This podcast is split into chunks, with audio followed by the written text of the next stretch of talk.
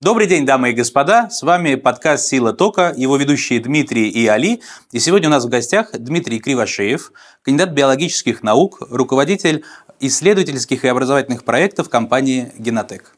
Здравствуйте. Здравствуйте. Здравствуйте. Дмитрий, вы э, специалист в области генетических исследований, и мы, естественно, хотим поговорить с вами про это, но прежде чем приступить к нашему такому обстоятельному разговору, мы спрашиваем по традиции наших гостей о том, как они все-таки пришли в науку, что их сподвигло и как они пришли к тому или иному выводу. Вот что в детстве вас заставило думать, что генетика – это ваше? Ну, не столько, наверное, генетика, сколько, в принципе, биология, химия, эти школьные предметы.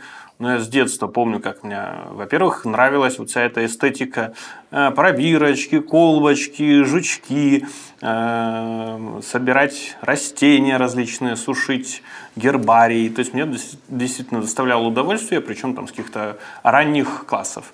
А когда в первом классе нам показали химические опыты, то, в общем-то, мой путь был во многом предопределен, потому что я стал собирать свою химическую лабораторию, а потом уже перед восьмым классом я попросил родителей купить мне учебник по химии, и я за несколько дней буквально изучил весь курс химии. То есть химия, биология – те два предмета, которые я понял, что меня увлекают как, как раз своим стыком, да, потому что именно здесь стоят всякие вопросы, связанные с тем, а, как появилась жизнь, а, где граница между неживым и живым. Ну и, в общем-то, дальше мой путь был определен. А что именно вот больше всего вызывал вот этот вот интерес? Именно как конструируется организм или как там на него повлиять, например, на его поведение в процессе? А как он работает, а потом уже возникли всякие идеи действительно инженерного свойства, то есть как можно, изменяя э, генетический материал, в общем-то, да, влиять на свойства организма. Ой, ну вот про ген... изменение генетического материала прям э, хорошо вы сейчас вот упомянули, потому что хочется, конечно же, проговорить про редактирование генома. Вот э, пару лет назад, или сколько уже, уже прилично. Ну, побольше. Да, прилично э, времени назад прогремела на весь мир новость про э, китайского исследователя, э, который чуть-чуть вот воспользовался изобретением, которое называется как оно, ножницы ДНК, да.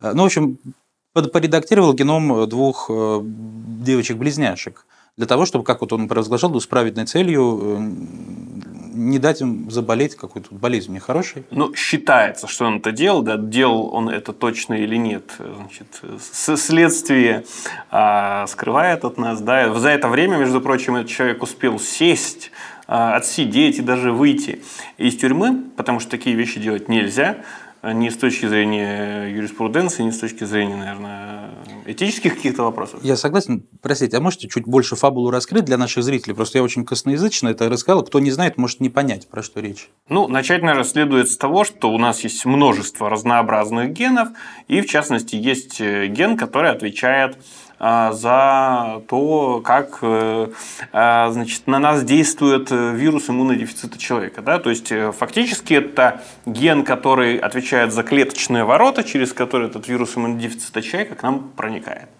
И есть определенные поломки этого гена, которые ведут, собственно, к поломкам этих ворот, а, благодаря чему вирус иммунодефицита в нас проникает значительно хуже или не проникает вообще.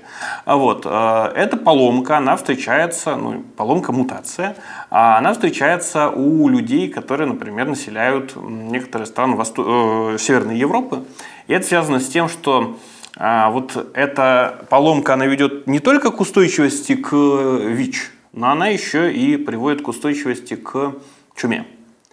И поэтому в свое время, в средние века, их э, повыкашивало, тех, которые были неустойчивы. А те, которые были устойчивы, они вот а, получили это замечательное свойство. А кроме того, бонусом, как выяснилось, спустя несколько столетий у этих людей появилась еще и устойчивость к ВИЧу.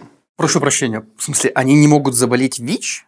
А некоторые люди имеют пониженную склонность, если у них один вариант такого поломанного гена, а если у них встречаются два варианта таких поломанных генов, да, то есть от папы и от мамы, то там практически к 100% э, стремится вероятность заболеть Заболеть. Не заболеть, а, не заболеть. Ну да, неплохая, защититься. неплохая суперспособность. И вот этот врач китайский решил, собственно говоря, по крайней мере, как декларируется, да. воспроизвести эту мутацию, но рукотворным путем. Да, да. Так, почему это плохо? Нет, вообще это, наверное, хорошо. А плохо то, что он об этом не предупредил ни а, родителей вот этих вот а.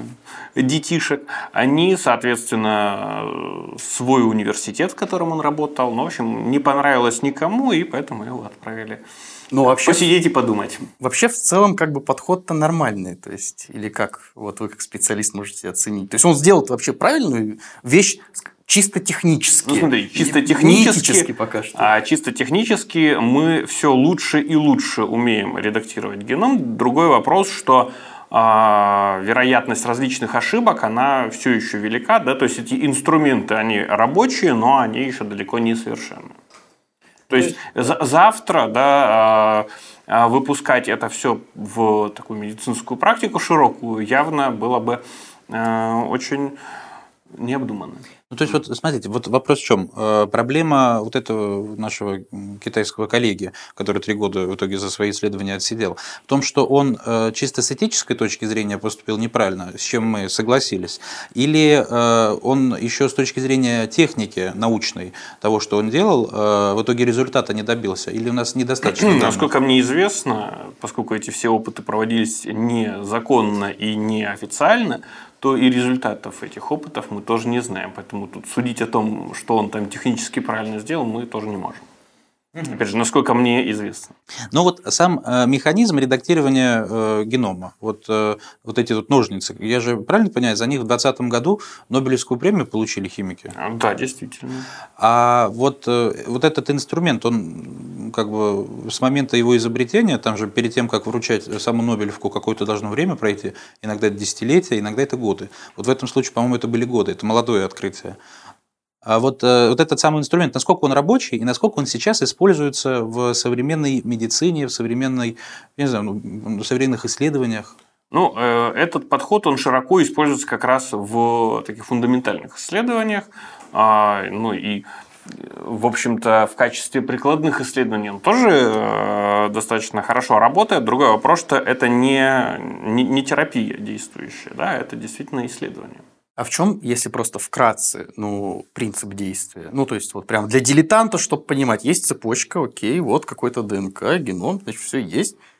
Дальше что? Нужно в определенном, ну, мы понимаем, что ДНК это действительно цепь, это определенный текст, и этот текст действительно нужно отредактировать. Соответственно, в каком-то месте нужно внести разрыв, и в, в место этого разрыва вставить необходимую информацию. А то есть необходимый текст. Причем э, этот самый, э, это самое редактирование, оно может э, составлять там до буквально одной генетической буковки. То есть это все делается очень точно. В отличие от технологий предыдущего, так скажем, поколения, когда брали и получали то, что называется трансгенные организмы или ГМО, когда брали случайным образом вставляли определенную большую генетическую конструкцию, она каким-то образом вставала куда-то в геном, а, и, соответственно, у организма трансгенного появился новый ген, да, который начинал работать, а сам организм он начинал делать несвойственные ему вещи. Ну, например, какая-нибудь бактерия начинала производить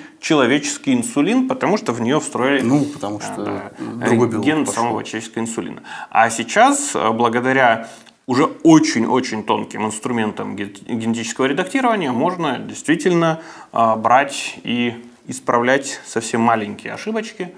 Но ведь это не ну, ножницы, да? Это же не буквально ножницы. Нет, это... конечно, не буквально ножницы. Дело в том, что есть э, бактерии, у них есть э, специальные системы защиты своего организма от вирусов, а поскольку вирусы это ну, это нуклеиновые кислоты, которые, как считается, вышли из-под контроля клетки. А, соответственно, а, клетка бактериальная, она должна была достаточно ловко манипулировать, научиться вот с этими генетическими последовательностями. И мы а, сами эти ножницы не делали. Да? Мы фактически подсмотрели этот механизм у природы. А если на чуть более базовом уровне, ну вот мы хотим, допустим, отредактировать ген задались такой задачей. И мы, как бы, как ученые правильные, хотим, например, ну не просто провести эксперимент, так сказать, ткнуть палочкой в муравейник и посмотреть, как все разбежит, а что-нибудь предсказать. Вот насколько вообще, во-первых, технология сейчас предсказуема. Насколько мы можем посчитать вообще, хотя бы смоделировать э, ну, наши последствия, которые можно иметь. Во-вторых, во-первых, ну, вернее, наверное, в нулевых тогда это должно было. Как это происходит? То есть, ну, сейчас, допустим, мы знаем то, что гены – это какие-то огромные длинные цепочки, в них закодировано огромное количество информации. Там каждая клетка, по факту, это вот все в, наших, там, в нашем ДНК присутствует. Так? Вот вся информация о жизнедеятельности будущей, о том, какие она должна производить белки. Вот ну, все, не все, только все о клетке, а вообще, в принципе, о, обо всем организме. То есть у вас в каждой клетке вашего организма, ну, практически в каждой, а, соответственно, в каждой клетке записана Содержится информация про весь ваш про весь организм, организм, да, да. и вас можно восстановить, по большому Вот. счету, из одной этой клетки. Каким образом производится анализ, ну, например, вот выявление закономерностей, какие части этой всей информации отвечают за что, например, и так далее. Вот. Потом как делаются выводы. Поиск генов вы, наверное, имеете. Ну, да? например, То есть, как мы узнаем, Ген что- гениальности, я не знаю, ищем, что делать. Как бы, и как А, Есть происходит? разные подходы. А, В принципе, вот с начала 20 века, когда появилась генетика как наука, люди этим занимаются. Они занимаются тем, что пытались вначале понять все-таки, что такое ген, постепенно осознали, да, что это участок хромосомы, потом поняли, что хромосома – это плотно упакованная молекула ДНК, стали понимать уже в 1953 году, как устроена ДНК и как э, она помогает э, значит, хранить генетическую информацию. А затем э, использовался ряд уже подходов. А, С одной стороны, есть так называемая вот классическая генетика, а, это всякие э, там, опыты Моргана на дрозофилах, а, которые позволили уже, в принципе, к 20-м годам более-менее понимать хотя бы, какой ген сидит на какой хромосоме. Ну, у дрозофил потом точно такие же хромосомные карты сделали для человека. А вот э, узнавать конкретная точка, да, за что отвечает, э, здесь есть, например, подход, связанный с э, фактически э, внесением мутаций в эту точку, и вы получаете так называемый э, нокаут.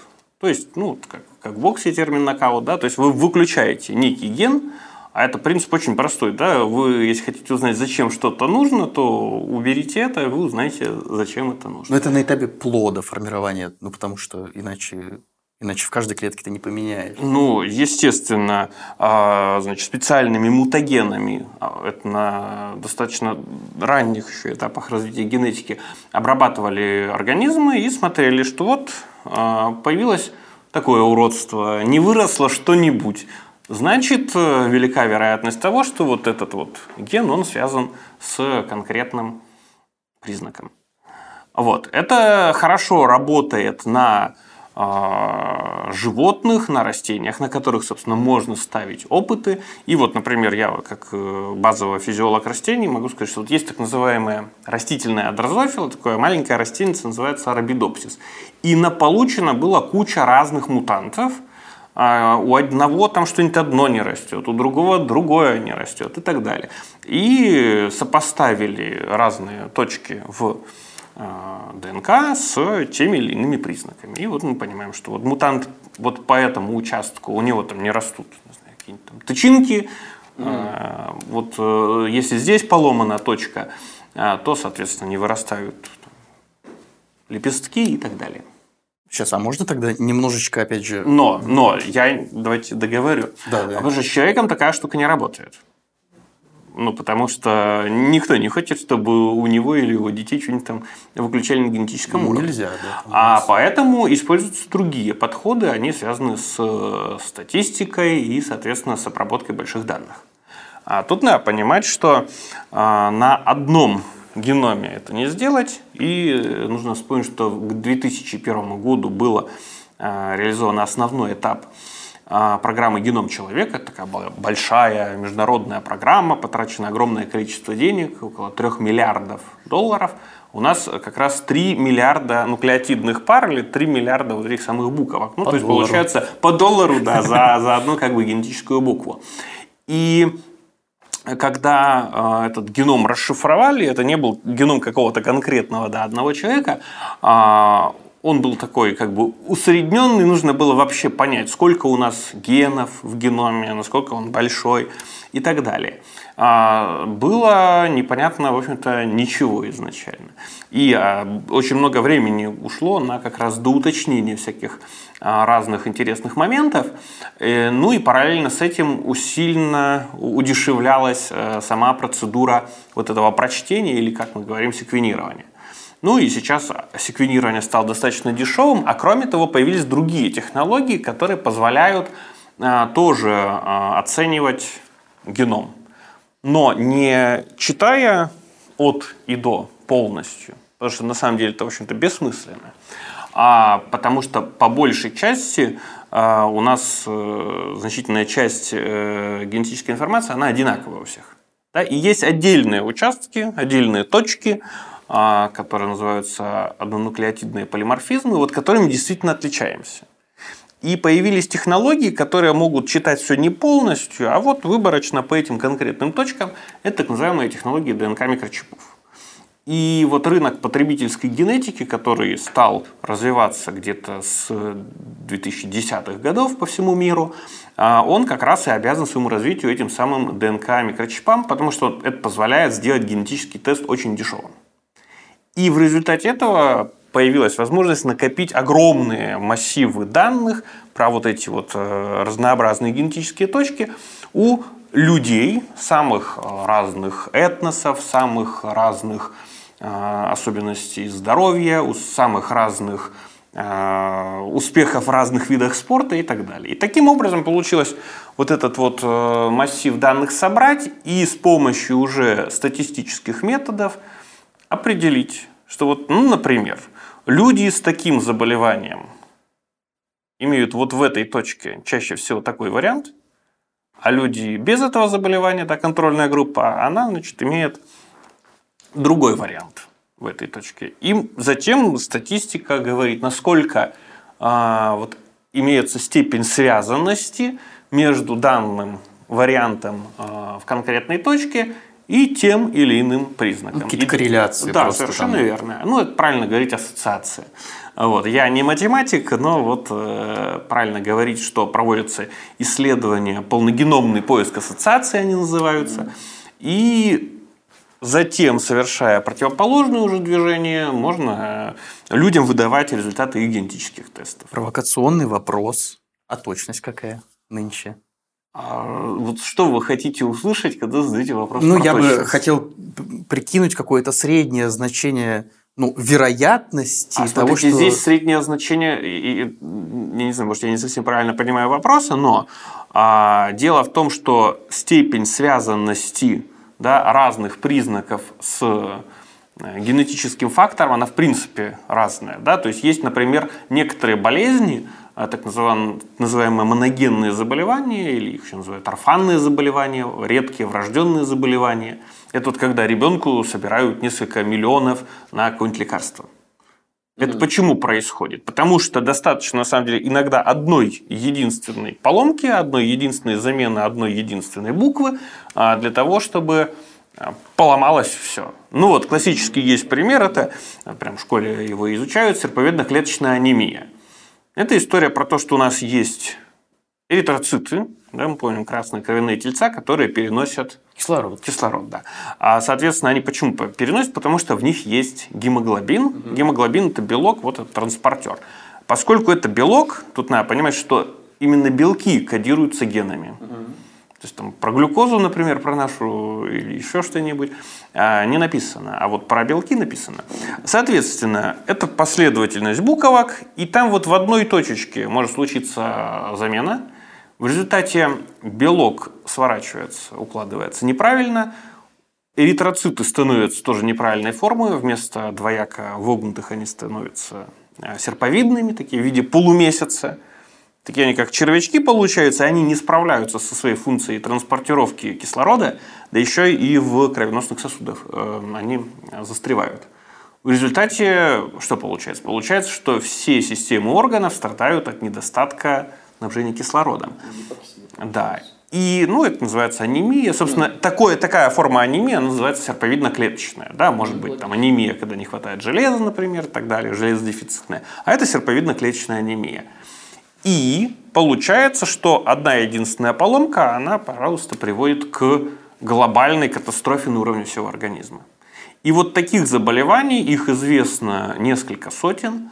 А, и если у вас, у вас, у нас на самом деле у всех в среднем имеется одна-две таких точных мутаций, но мы о них ничего не знаем, потому что у нас а, природа нас наделила двойным набором хромосом.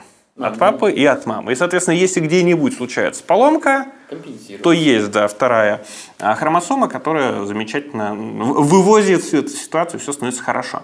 Но если вы являетесь носителем, и ваш супруг или супруга тоже являетесь носителем такой же мутации в этой же самой точке, то есть вероятность, соответственно, рождения ребенка с таким тяжелым заболеванием. И об этом лучше знать, это к вопросу о том, зачем нужны генетические тесты, да, чем не знать об этом. А, ну я вот видел у Генотек как раз есть такой же тест, там на планирование беременности, да. вот риски, это вот это вот они делают. Это именно вот это вот, э, эта часть генетических исследований.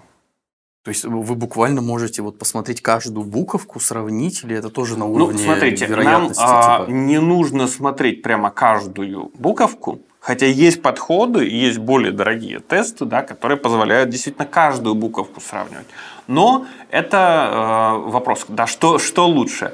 Э, это подходы, их можно наверное, сравнить с оптическими приборами. Да, вот можно вначале посмотреть с помощью лупы, и вот если, если мы с помощью лупы что-то такое нашли, то давайте уже несите микроскоп. А если там с помощью оптического микроскопа уже что-то наглядели, то можно там в условный электронный микроскоп да, разглядывать. Та же самая история и здесь. Вначале может подойти более, э, так скажем, общий обзор генома.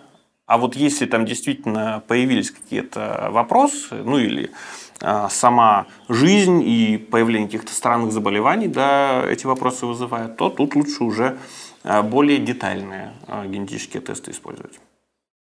Слушайте, вот потребительская генетика, как вы сказали, это интересный термин. Э, он, наверное, был и следствием вот этой популяризации всей вот этой истории. Кроме э, таких вот серьезных э, мероприятий, как планирование беременности, вот для чего простым людям нужен вот этот вот генотест? Что они какую информацию действительно... Для чего ученым вот этот массив данных, я понимаю. А вот конкретным отдельным людям, которые вот массово бегут эти тесты делать, какую информацию полезную они для себя еще оттуда могут подцепить? Интересно, что вообще рынок потребительской генетики он появился для поиска родственников. Mm-hmm. Да, зачастую люди не всегда вообще понимают, зачем им эти родственники нужны тут с известными, да, не всегда знаешь, что делать.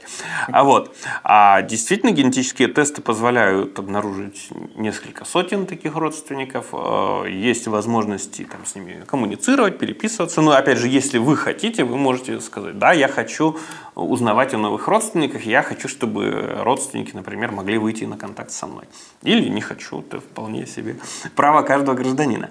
Вот. А, но интересно, что изначально вот ради этого все появлялось исторически.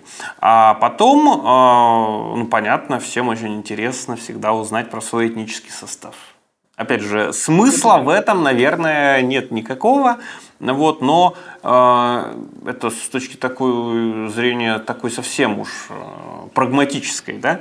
С другой стороны, ну, мне, например, всегда интересно было узнать про своих предков, а, и если бы не генетические тесты, да, то я бы следовал более классическим подходам, расспрашиванием родственников, чем я, собственно, и занимался с детства, э, вычерчиванием генеалогических древ и так далее. На самом деле это а, дополняющие друг другу инструменты, и люди с помощью генетического теста, например, могут найти каких-то родственников, у которых э, есть зацепочка к веточке генеалогического древа вам неизвестного вот, выход, возможно, какие-то архивные документы и так далее. И вот комбинируя эти подходы, можно действительно э, много что интересного знать о себе, о своих родственниках, о своих предках, происхождении и так далее. Мне кажется, делает жизнь человека ну, куда более полной, да, если ты знаешь, откуда происходили твои предки. Хорошо. Значит, Это- планирование это- беременности, да. Значит, э, дальше поиск родственников и э, состава этнического внутри э, своего рода. А еще что? А, Затем, это то, что касается здоровья. Здесь вот мы можем как раз говорить о моногенных заболеваниях, уже упомянутых орфанных. А с другой стороны, значительная часть наших болезней – это болезни, которые зависят чаще всего не от одной какой-то генетической точки, да, от множества генов, поэтому их называют полигенные заболевания. Ну и, соответственно, не только от генетического фактора, но и от факторов окружающей среды, от нашего образа жизни, питания, а, даже условий, в которых мы живем и так далее.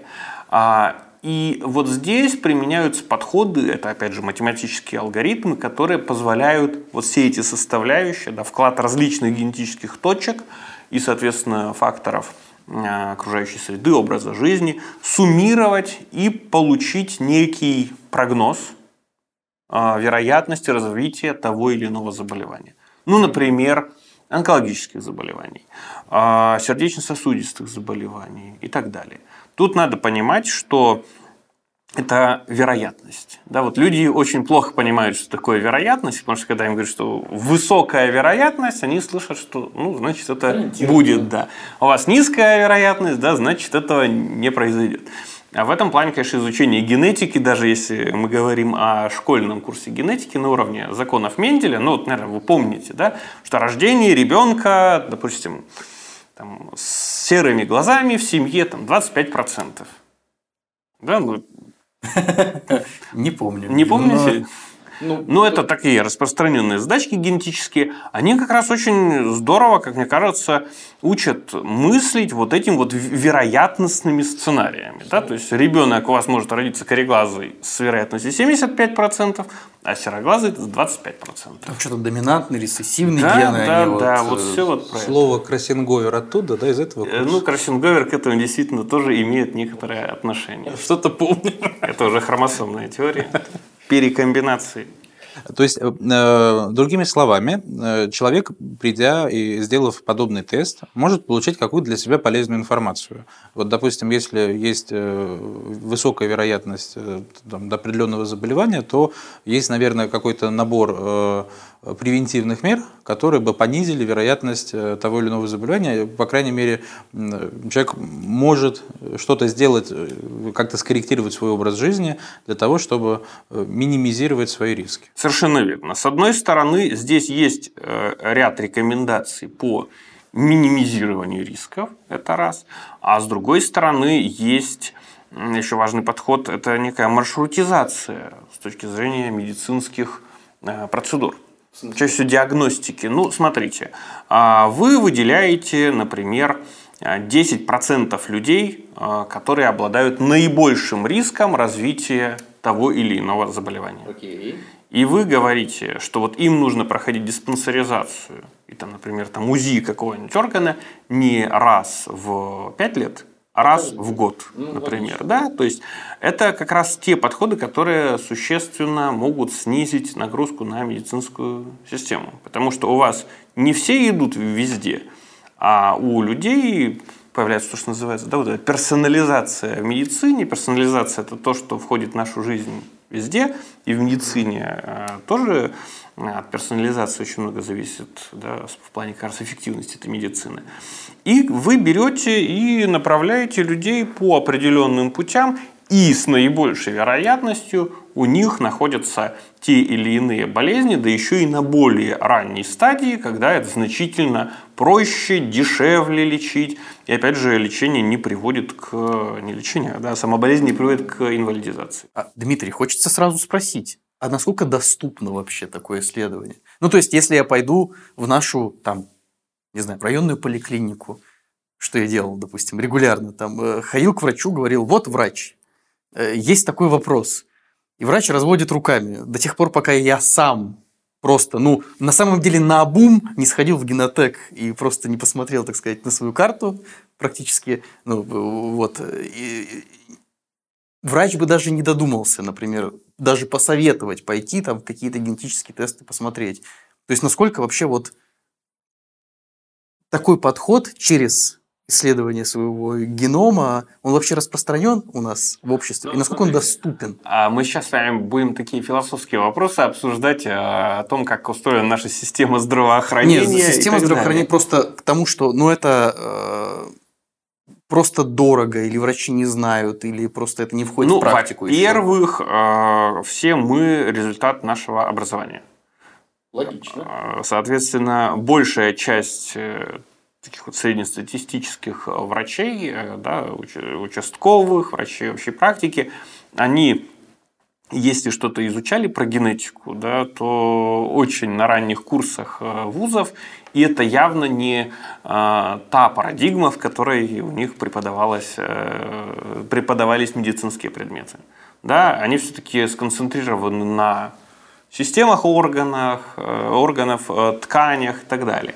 Да, то есть идея о том, что вот нужно работать на уровне определенных участков молекулы ДНК, да, отслеживать а, те или иные генетические поломки, эта идея не, не то чтобы прямо широко а, представлена в нашей научной э, медицинской общественности. Но это выглядит как если Хотя, стрельба. конечно же, я должен сказать, что есть, естественно, и вузы, которые сейчас, к счастью, большое внимание уделяют медицинской генетике и э, преподаванию и среди студентов, и в рамках курсов повышения квалификации, а, значит, э, идеи о возможностях как раз генетических тестов для персонализированной медицины. То есть мы живем в мире, в котором все очень по-разному. Да? Есть очень классные клиники, есть очень э, печального вида значит, больницы.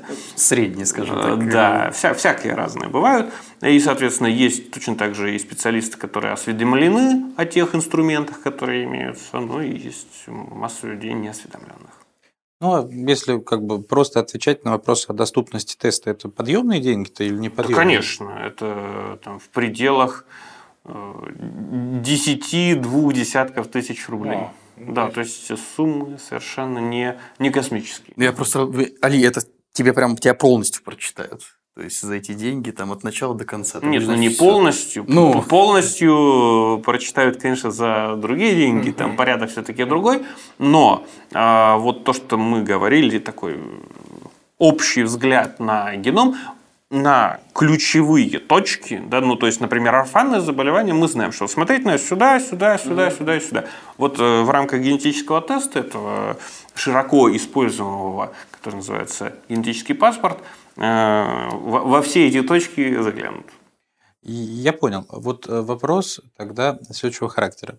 Вы когда рассказывали про э, значит, само редактирование генома и так далее, вы сказали слово мутаген, вот, и ну, незамедлительно, конечно, вспоминается игра. Черепашки ниндзя? Нет, не черепашки ниндзя. Наверное, я слишком давно их смотрел. Ведьмак вспоминается. Ведьмак. Ведьмак, да. Там в чем история? Там при жизни, ну то есть уже маленьких детей с помощью мутагенов превращали в ведьмаков. Вот, класс.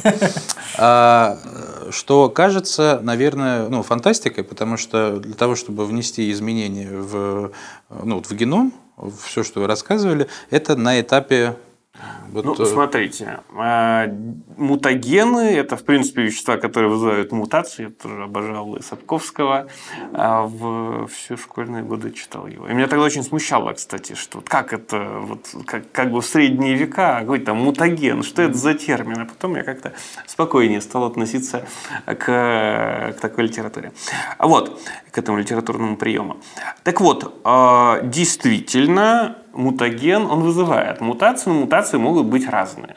Бывают мутации, возникают в наших клетках, которые не половые, то, что называется клетки тела или соматические.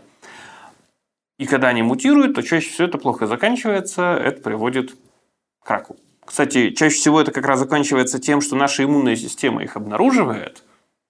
Если все нормально, то она их уничтожает. Это клетки, которые пошли значит, по неправильному пути, условно говоря они совершили ошибку, а вот, и, соответственно, их уничтожает иммунная система. А вот если иммунная система не работает, то в этой ситуации могут возникнуть различные онкологические заболевания. Но они всегда только к онкологии приводят, да? То есть вот, вот эти все истории, ну, понятно, сейчас мы другие произведения будем... Нет, ну, стать таким вспоминать. классным, а, значит... Кошачьи глаза. Да, то это, это, конечно, фантастика. Это не приведет ни к чему хорошему. То есть, если это к чему-то и приведет, то это может привести только к плохому. Мгм. Или ни к чему, если справится иммунная система. А ни к чему хорошему, да, не приведет. А вот если мы говорим о а, воздействии мутагенов в таком селекционном процессе, да, то а, действительно это подход, который можно использовать. Другой вопрос, что это очень муторно, трудозатратно, нужно использовать огромное количество организмов, большая часть из них превратится во что-то такое неудобоваримое, но вы, в принципе, можете получить некого мутанта, который будет обладать некими нужными вам признаками. И, и на заре генетики люди, собственно, так и делали. Они там и химическими веществами различными обрабатывали, обрабатывали и был, э, в общем-то, распространен метод, когда радиацией обрабатывали, А, например, ту же самую пшеницу в надежде получить какие-то э, более высокоурожайные варианты. И получали. а, получали? Да, но другой вопрос, что это все менее э, эффективно, чем более точечное, более понятное, более спланированное и целенаправленное воздействие. Хорошо. В продолжение истории, спасибо вам за ответ, продолжение истории про э, генетические тесты. Значит, мы э, предрасположенность тем или иным заболеваниям уста- установим, э, беременность спланируем, родственников найдем.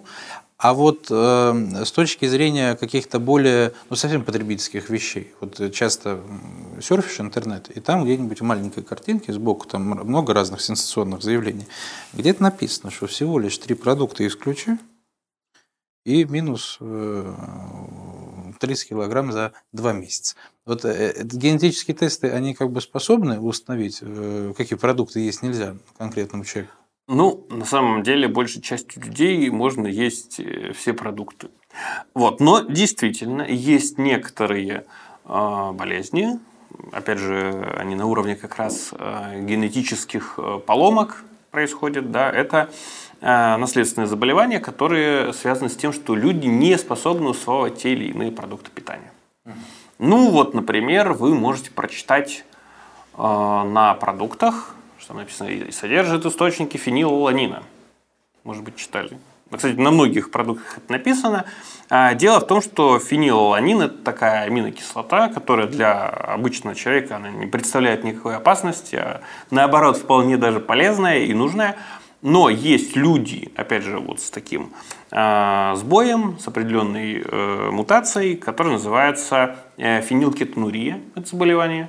И люди, если они употребляют э, продукты, содержащие источники фенилаланина, они, значит, у них возникают большие проблемы э, как раз с нервной системой. И им, соответственно, э, те же самые газированные напитки и так далее. На самом деле огромное количество продуктов, если вот вы сейчас, во- вооружившись этим знанием, почитаете этикетки, вы там увидите, что содержит источники фенилаланина. То есть вот эта старая реклама про фанту, где мы выпьем фанту и остановим троллейбус, это, это как бы имеет под собой научную какую-то подоплеку. Но только если у вас есть некоторые генетические варианты. А хорошо, так, то есть, э, в принципе, если нас смотрит какой-то, значит, вот э, э, человек и вот э, понимает, что после употребления той или иной газированной воды он себя как-то Но он чувствует. чаще всего об этом знает. А, он знает. То есть это, Конечно. это не, не может Это без истории, да, которые, э, которые люди о себе, а чаще всего еще там в младенческом возрасте, о них и их родители узнают достаточно рано. Вот. Про это люди знают. А, то, что касается, например, глютена. Вот эта вот история уже такая более попсовая. Да, года три назад, наверное, все, все исключительно покупали булочки, но только без глютена. Это на самом деле ерунда. Потому что что такое глютен? Глютен – это на самом деле клейковина, которая содержится в разных э, мучных продуктах, да, собственно говоря, клейковина – это вот то, что э, не дает э, макаронам, например, развариться. Ну и мы знаем, что в пшенице, пшенице твердых сортов, из которой делают макароны, вот они потому и хороши, что там этого самого, этой самой клейковины много.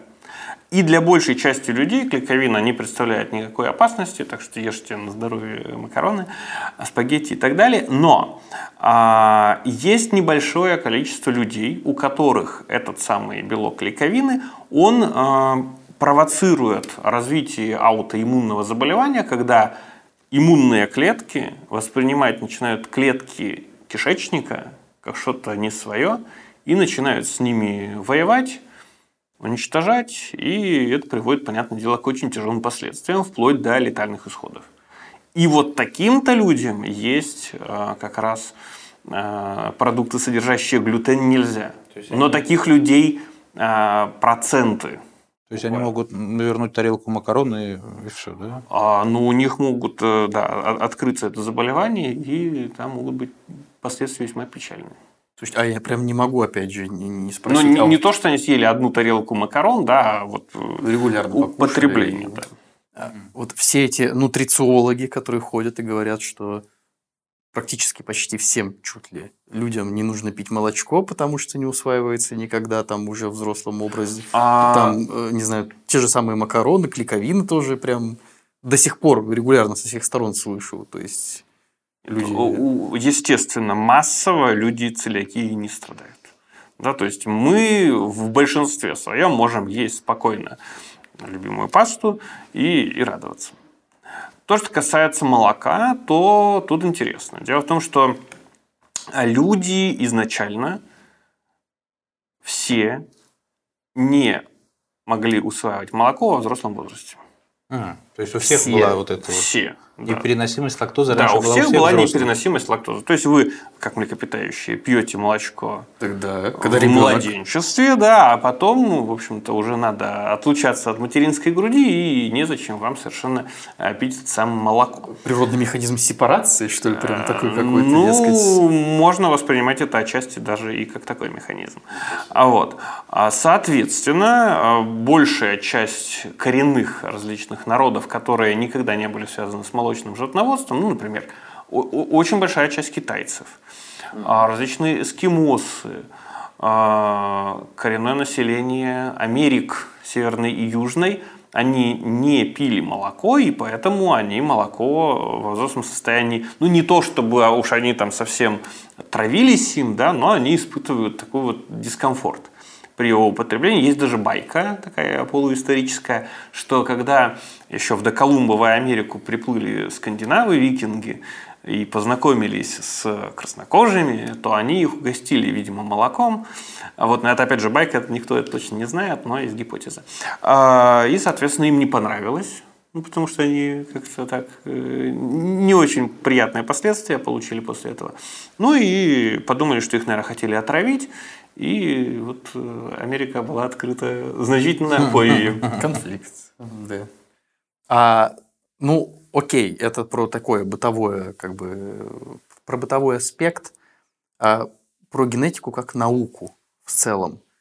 Где она сейчас находится? Ну вот на моей памяти лет, ну, может быть, года четыре назад еще был, она была прям на хайпе, то есть, или может уже даже больше, лет шесть. Ну, мне кажется, в двадцатом-то году мне кажется, все поняли, где находится генетика, да, потому что те э, диагностикумы, которые были разработаны для обнаружения известного всем вируса SARS-CoV-2, это результат генетики, ген, развития генетики.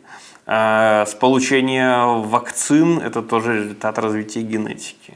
А то есть вот это вот, которая у нас векторная вакцина, она по сути вот непосредственно связана или это? Ну конечно. Ну потому что конечно. аденовирус, который пришел, сел и вот. Ну это это, это генно-инженерная вакцина, да, то есть это не вакцина, как это было в 19 веке, когда там какой-нибудь ослабленный а, ослабленную бактерию или там ослабленный вирус э, значит, помещали в организм, и он вырабатывал э, антитела.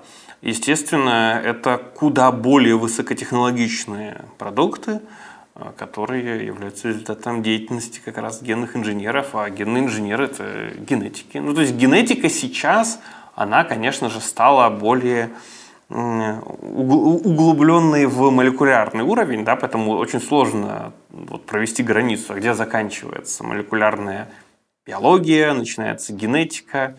Это такой вопрос скорее философский. Ну, то есть генетика уже пришла в тот момент, когда она в повседневной жизни практически применяется, ну, плюс-минус, скажем, регулярный теперь уже? Э, ну, вообще, она практически регулярно применяется уже где-то э, около 10 тысяч лет, как минимум, да, а, с не, периода не, ну, неолитической революции. Потому что все, что мы с вами видим вокруг, да, те растения, которые мы едим, это на самом деле плод работы очень многих генетиков, многие из которых, да, самые древние генетики, остались безызвестными, но они сделали титанический труд. Вот если вы, например, посмотрите, как выглядит дикая кукуруза, там, там, там есть нечего. Вот, и люди реально запарились, э, чтобы вот скрещивая вот это вот несъедобное практически а, друг с другом, получить в результате вот этот початок. А початок э, кукурузы, он интересен тем, что если мы его сами не растеребим вручную, то он не сможет размножиться. То есть кукуруза – это настолько плод деятельности человека, что без человека она не способна выжить. Если завтра человечество, не дай боже, исчезнет, то следующий будет, значит, кукуруза. И, какие-нибудь чихуахуа, которые тоже абсолютно плод работы э, значит, человеческого творчества мы об этом не задумываемся, и нам кажется, что генетика это что-то вот-вот-вот только-только. А на самом деле ничего подобного. Мы уже очень много э, тысяч лет живем в мире, созданном генетиками. Но Правда, и генетики про себя не знали, что они генетики. Ну да, но на уровне селекции как бы все это происходило, а вот я имею в виду скорее, ну вот мне как физику как бы очень хочется задать вопрос про модель. Вот я просто не могу, он во мне сидит. То есть у меня обычно научная теория, любая, она как бы построена на том, что, ну и в целом возьмем и биологию, и химию, и вот все, да, у нас есть какое-то представление о сути вещей, оно как-то сформулировано в какую-то модель, по этой модели я могу сделать какое-то предсказание. Ну и вот, например, в плане вакцины. Отличный пример. Мы получили проблему, мы знаем там секвенировали ген там, вируса, да, который пришел, ну, сделали, вируса, да. да, сделали предположение, дескать, вот мы знаем, что вот то-то, то-то его подавит, опа, реализовали, проверили, сработало, класс. Раньше, по-моему, вроде бы, я, может быть, ошибаюсь, такого не было еще. Ну, смотрите, мы не то чтобы придумали, что его подавит. На самом деле, против вирусов, если быть честным, прям таких вот совершенных лекарств не то чтобы и много и есть. А чаще всего а, вирусные заболевания проще профилактировать. То есть вашей иммунной системе просто нужно а, принести, условно говоря, плакатик. Да, вот враг выглядит вот так.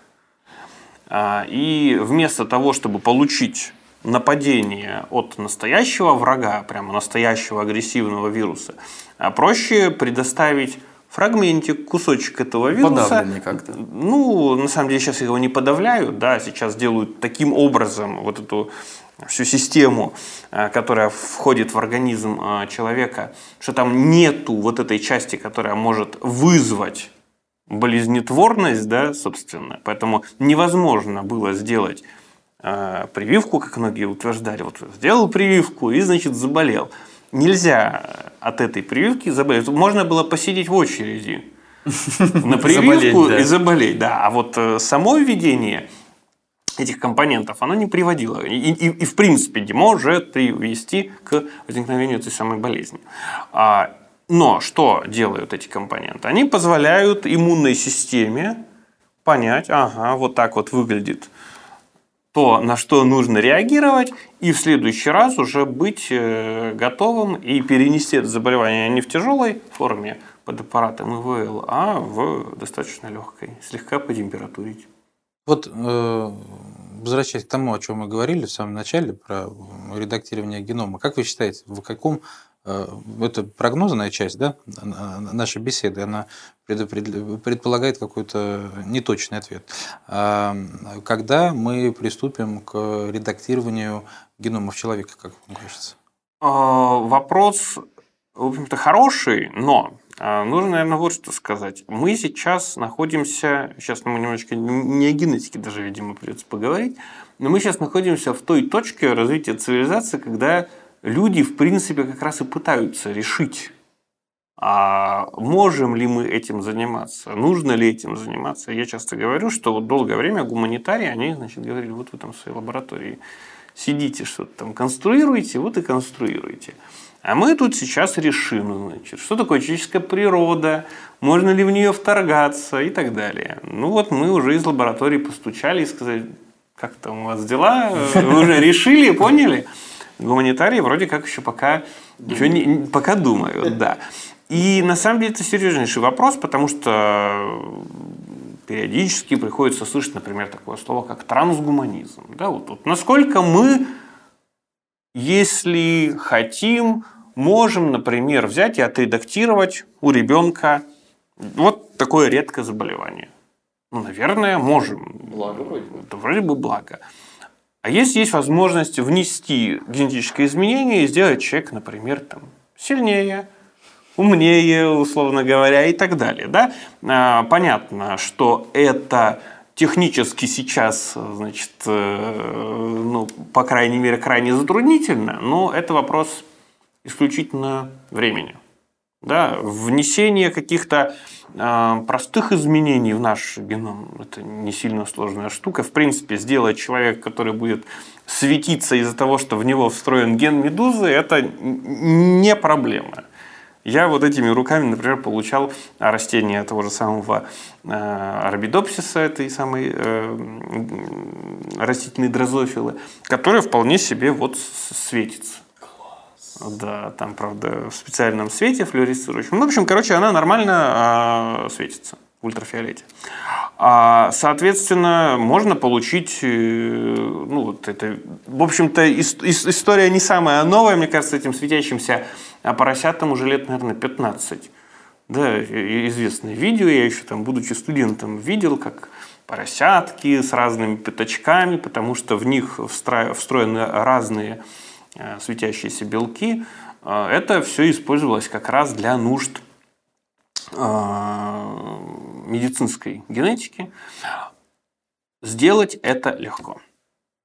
Но если завтра кто-нибудь скажет, да давайте мы начнем делать таких людей. Ну, это будет модно иметь там, светящиеся, не знаю, уши розовые. Тюнинг, кстати, такой, да. такой вариант. А, то я уверен, что придет очень большое количество людей, которые скажут, что все, вот, вот тут-то мы, значит, цивилизацию-то и, и потеряли. Тут-то все скрепы-то и рухнут. Какие тут родители номер один, родитель номер два? Тут уже речь идет о куда более фундаментальных изменениях. Ну, вообще с э, разными пятачками у поросят прикольно. Там, наверное, были на европейскую вилку, на американскую вилку. Да? Ладно, это так. То есть, по вашим оценкам, ближайшие десятилетия точно нам не ждать? Я не сказал, что нам не ждать, но э, эти решения, они не лежат в плоскости генетики и науки. Они зависят от совершенно других э, процессов, да, социальных, э, политических, экономических и так далее. Хорошо, переформулирую свой вопрос. Если завтра, э, значит, Если завтра нам скажут, нужно делать всех с розовыми да. пятачками, да. то мы достаточно легко подберем способ достижения этого результата. Это, не сильно большая проблема для современной генетики. Все, мы услышали. Другой вопрос, кто, мы навряд ли будем делать кто, кто, кто надо тоже услышать, я думаю, вот и, может быть, и будем. А с другого конца? Ну, то есть, окей, мы не знаем насчет вмешательства в человека, как он есть, а если мы зададимся вопросом, а можем ли мы так намешать гены, чтобы создать какое-то новое существо? Ну, вот принципиально просто. Вот мы взяли яйцо курицы. Слушайте, мне кажется, мужчины и женщины, э, в общем-то, регулярно этим занимаются. Они, не, значит, нет, намешивают новый гены вид, новый вид и получают прям. новые существа. Там, бустануть эволюцию в отдельно взятом яйце курином. И получить динозавра опять назад. Ну, или вот что-то в таком роде. То есть, вот прям жизнеспособное новое существо. Ну, Самим... этим занимается то, что называется, то направление, которое называется синтетическая биология, да, чаще всего здесь речь, конечно, идет о каких-нибудь микроорганизмах, но вы вполне себе можете взять и э, действительно замесив компоненты от разных организмов генетические, получить некую работающую биологическую систему с заданными свойствами. Ну, например, вы хотите, чтобы какая-нибудь бактерия э, вот в таких вот условиях начинала светиться. Вам хочется получить такой биологический как бы датчик. Это совершенно не фантастика, это, это такая, это такая штука, которую, в принципе, э, там, школьники в рамках, э, ну, наверное, всероссийской, условно говоря, олимпиады по использованию молекулярно-генетических методов вполне могли бы сделать. Ничего себе. Ну, то есть мы буквально ну, уже дошли до того, что мы творим организмы. Ну ладно, пока Дмитрий, который помладше, задаются философскими вопросами, э, у меня вопрос максимально э, простой и э, бытовой. А вот студенты, которые выбрали значит, путь в генетике, вот, значит, вы лет 10 назад, когда значит, занимались уже, вот, вы занимались какими-то генетическими исследованиями и так далее, вот вы в быту как-то свое Э, именно, именно свой взгляд на мир как генетика использовали. То есть вот между собой общаются два генетика и говорят, слушай, вот смотри, вот если она будет твоей супругой, то у тебя дети будут, смотри, вот такой, вот такой доминантный признак и такой будет. Лучше выбирай вот эту. Ну, вот, ну, я рассуждаю гипотетически. Вот такие разговоры ведем. У меня, у меня таких разговоров не было, но мне вспомнился анекдот про то, что сидят физики, и мимо проходят симпатичная девушка, и они говорят, как интересно сгруппировались атомы. Ну, ну да, вот подобные разговоры я примерно и предполагал. Ну что, Дмитрий, как вы считаете, скоро мы будем заниматься генетическими экспериментами? Мы с тобой, Али? Нет, я... мы, мы вряд ли, да. Уже занимаемся, я так понимаю. На физфаке тоже вот в полную рот, там э, долбят по клеткам ядерной физикой. Тоже их... Половина ядерного деления физфака – это все уже мутанты практически. Я явный пример. Ну ладно, не будем открывать всех тайн физического факультета. Э, вот у меня такой вопрос, э, Дмитрий. Вот как человек, который сам в свое время выбирал путь, да, который вот, я юристом стал, э, впечатлившись каким-то там вот фильмом. А если кто-то вот смотрит подкаст, подкаст или слушает, и вот э, услышав вот вас, ваш рассказ, решил, что он генетиком хочет стать. Вот вы бы какие шаги порекомендовали предпринимать предпринять человеку, который вот решил, что он хочет стать генетиком.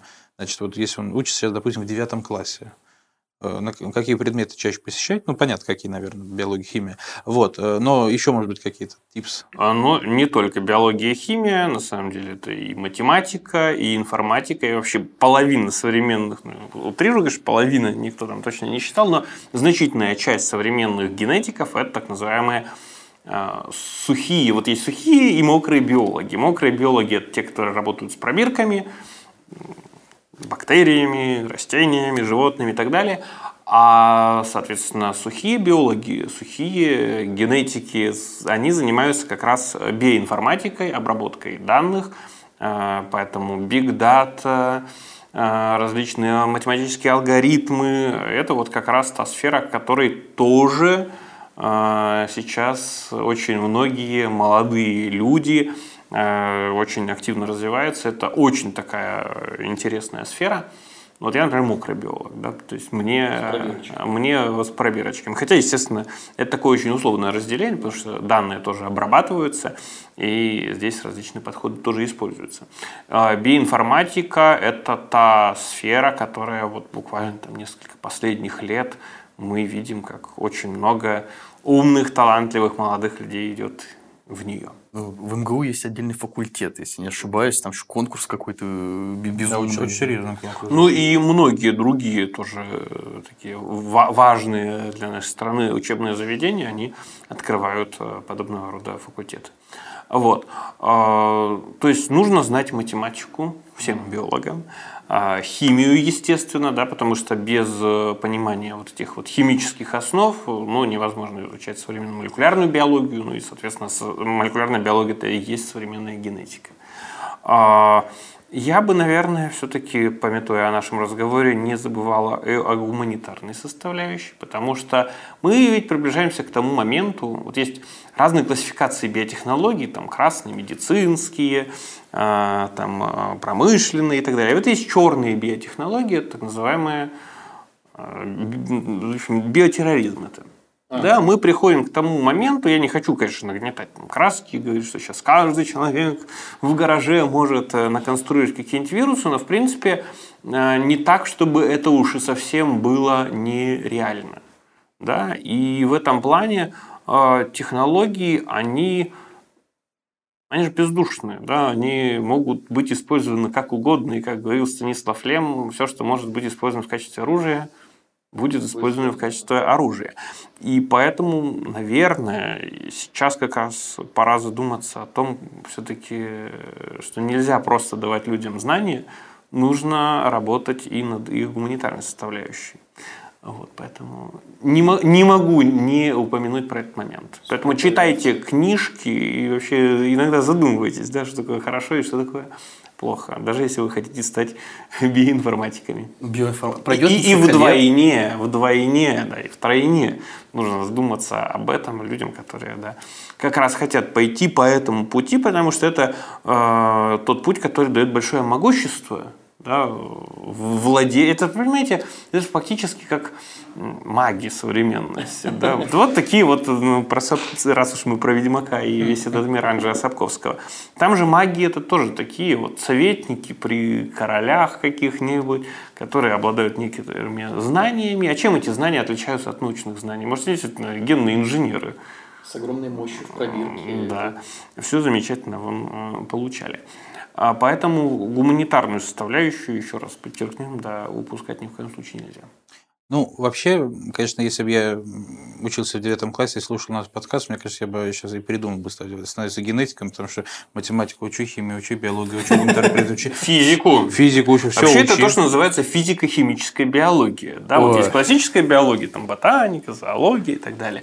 А есть физико-химическая биология, тут биохимия, там разные виды физиологии, молекулярная биология, генетика. Хотя на самом деле и э, те, кто изучают растения, растений, животных, а, все больше и больше, естественно, применяют молекулярные генетические методы, и мы сейчас а, очень многое знаем об эволюции именно благодаря развитию генетики. Ну, ладно, подытоживая сказанное, надо сказать, что если нас смотрит какой-то девятиклассник, который решил стать генетиком, обязательно не сворачивайте с этого пути. Это будет э, особый талант, и вы будете цениться на уровне магов в э, вселенной Ведьмака. Э, да, ну что, коллеги, мне кажется, э, что достаточно пищи для размышления на наш стол сегодня было водружено. Нам осталось разойтись и подумать с Дмитрием на тем, что мы услышали. А я напоминаю, друзья, что с вами подкаст «Сила тока», и в гостях у нас Дмитрий Кривошеев, кандидат биологических наук, руководитель исследовательских и образовательных проектов компании Генотек. Дмитрий, а если нашим э, слушателям и зрителям, вот они только-только подключились, им понравился наш разговор, где они нас могут еще посмотреть? Нас еще больше посмотреть, а нас еще больше посмотреть и послушать можно на Ютубе, можно послушать на Яндекс Музыки, на Google подкасте и Apple подкасте. Поэтому вот подписывайтесь, друзья. Ставьте ваши лайки, пишите комментарии, и, может быть, ваш вопрос как-нибудь придет к нам в беседу. А пока что, до новых встреч. До свидания.